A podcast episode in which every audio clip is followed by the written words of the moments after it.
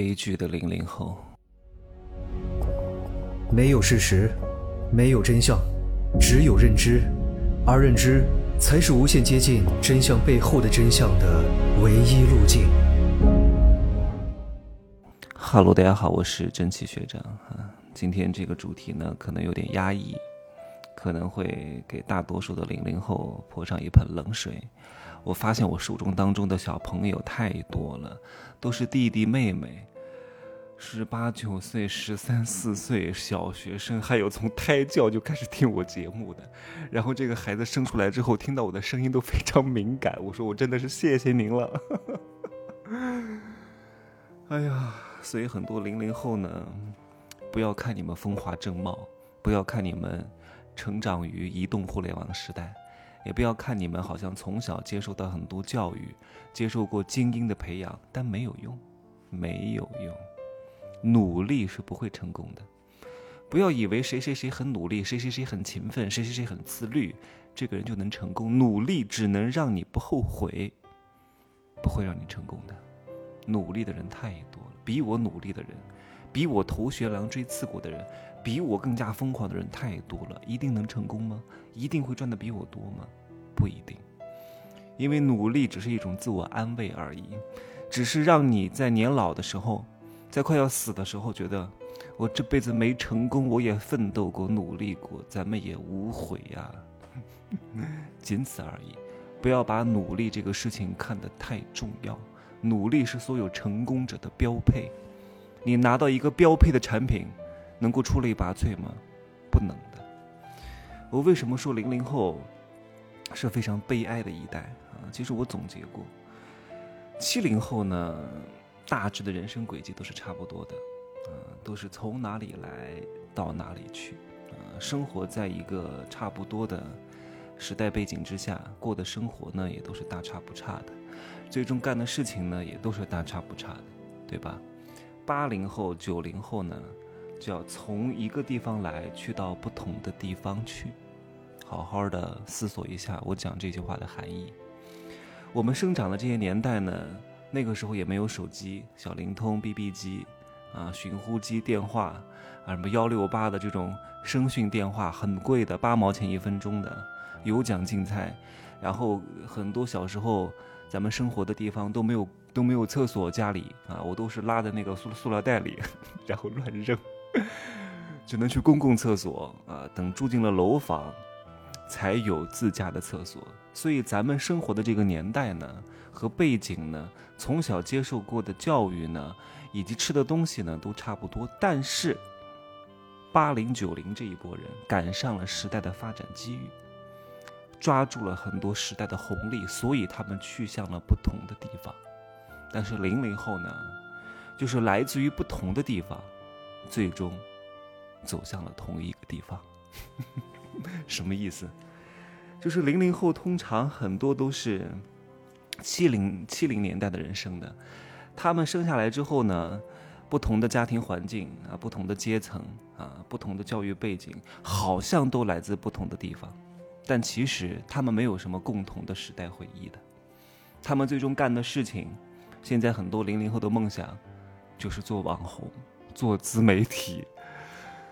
当一个时代所有的人都想做自媒体，都想成为网红，是这个时代的悲哀。因为没有什么行业他们可以做了，他们只能搞点流量了。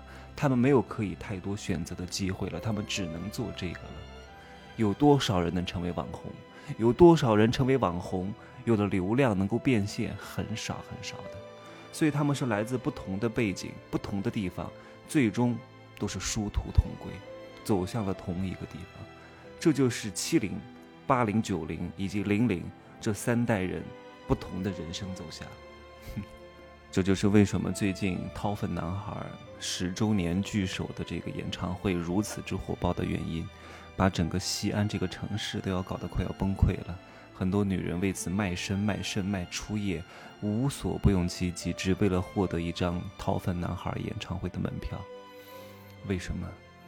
因为 TFBOYS 是零零后，我估计是唯一一个能够引发大众回忆的缅怀青春的世界。他们没有什么共同的回忆了，除了 TFBOYS，所以他们疯狂。他们也并不爱 TFBOYS，只不过通过 TFBOYS 来爱自己而已。特别是当自己越来越穷、越来越落魄，口袋里面掏不出五毛钱的时候，他们就越想回到过去。哇，以前的时候。我背着个小书包玩这个 iPad，父母每个月给我很多钱。那个时候我长得还算可爱，很多人都想掐掐我的脸，都想亲亲我。听着 TFBOYS 的歌，啊，每天无忧无虑的上学放学，太开心太美好了。可是现在我正在送外卖。可是现在我正在桥洞，五十块钱一次，这个生活不是我想要的呀！而且我现在很肥呀，很丑啊，我多想回到以前啊！怎么回呢？买一张演唱会的门票，通过 TFBOYS 的歌让我回到过去，哪怕是短暂的，只有三个小时，但我也很爽。这就是很多人的心理。啊，昨天还有一个小姑娘问我。她说她高中毕业，学习很差，给我转了七百七十七块七毛七啊。她说她转不起七千多，她只能转七百多，但是我肯定是不会收的啊。她把自己讲的特别特别特别特别惨。她说她刷盘子刷了两个月，终于省下一点钱，就为了给我发点钱，想问我几个问题，让我帮帮她。我说你把自己说的这么惨，我只能施舍你两句，妹妹。我说我不知道你长什么样，但是我给你一条建议啊，你应该怎么做？怎么做？怎么做？我希望你能够有一点感恩之心。我真的很少回的，但是你真的把自己讲的太惨了，而且年纪很小，我真的是有一点怜悯之心，给你指了一条明道。这个明道呢，也不可能让你发大财，但是肯定比你刷盘子要好太多。你去做。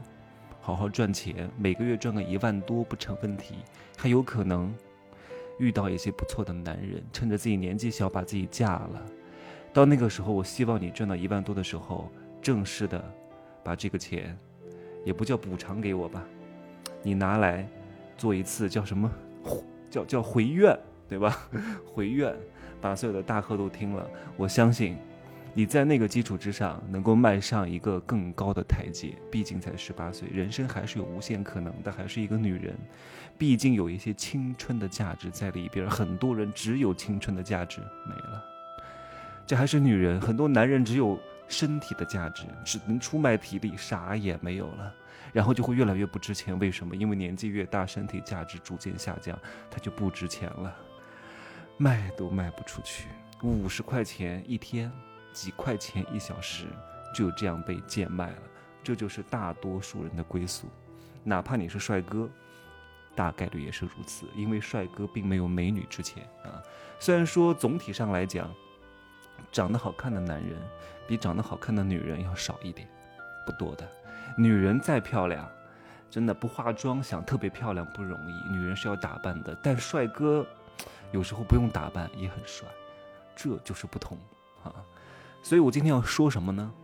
就是在这个时代背景之下，大多数零零后其实没有什么翻身的可能，也不可能抓住什么抓住什么特别大的机遇。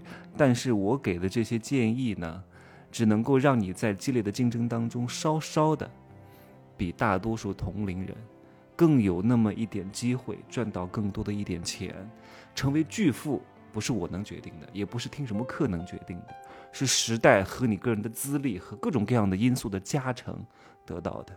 只能够我讲的这些东西，让你变得稍微的更好一点，稍微的更顺一点，好吗？但是今天的时间有限啊，不能太超时，放在下集讲吧，明天再说，就这样讲，拜拜。